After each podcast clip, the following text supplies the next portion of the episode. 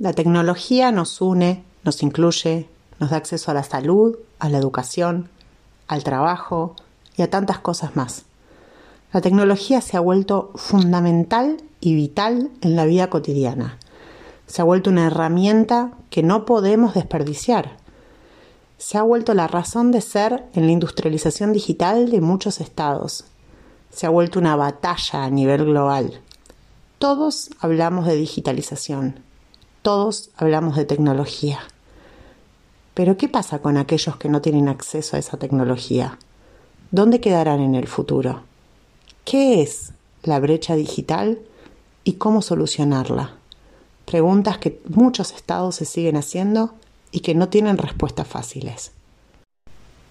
Empecemos explorando la definición de brecha digital. ¿Qué implica una brecha digital? Es obvio que es la diferencia de acceso a la tecnología entre unos y otros, pero ¿quiénes son esos unos? ¿Quiénes son los otros? ¿Y de qué tecnología hablamos? Para empezar, obviamente, el acceso desigual a los dispositivos tecnológicos, es decir, al hardware, implica realmente un problema. Eso se vio, por ejemplo, durante la pandemia, cuando muchos trabajadores tenían que teletrabajar, pero no tenían computadoras y celulares acorde para poder hacer de manera remota. Todos sabemos que la tecnología buena es cara. La tecnología que tiene capacidad para procesar y almacenar información suele ser bastante costosa. Esta brecha digital se da entre sociedades, entre los países del norte global y los del sur global, y dentro de los países, entre las sociedades y las clases sociales.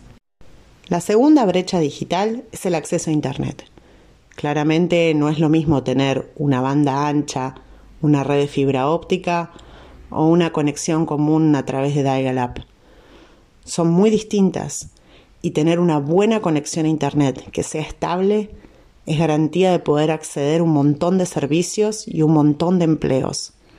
Existen estudios que argumentan que el teletrabajo, para poder ser una buena herramienta de federalización, lo que más necesita es una buena red de fibra óptica, no leyes o beneficios fiscales para empresas sino realmente una buena red de conexión a Internet que pueda llegar a lo largo y a lo ancho del país. La otra brecha digital tiene que ver con la educación. No todos saben utilizar la tecnología de la misma manera y existen estudios que demuestran que la brecha es aún mayor entre hombres y mujeres. Mientras que las mujeres lo usan mayormente para comunicarse, los hombres lo utilizan para resolver problemas, buscar trabajo y hacer trámites y entretenerse entre otras cuestiones. Esta brecha en el uso, en la educación y en el conocimiento es una brecha muy importante que se extiende a lo largo y a lo ancho del planeta.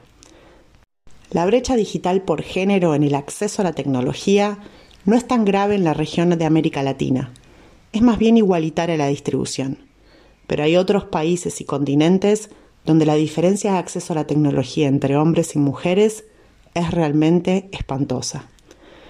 América Latina no sufre ese problema, pero sí sufre el problema de la educación digital y la utilización que se hace de las telecomunicaciones en los diferentes países de la región.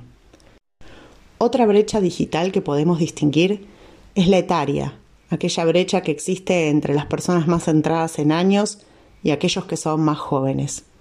Claramente a la gente más grande le cuesta más entender las nuevas herramientas tecnológicas y adaptarse a los rápidos cambios que implica una nueva tecnología, mientras que los jóvenes han nacido sumergidos en ella y se encuentran mucho más fácil en adaptarse a las nuevas tecnologías que surgen, los nuevos programas, los software y las nuevas formas de comunicación.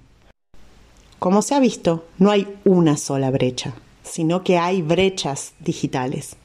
Algunas se van a ir resolviendo mientras que pase el tiempo y haya una cuestión generacional que vaya reemplazando unas a otras.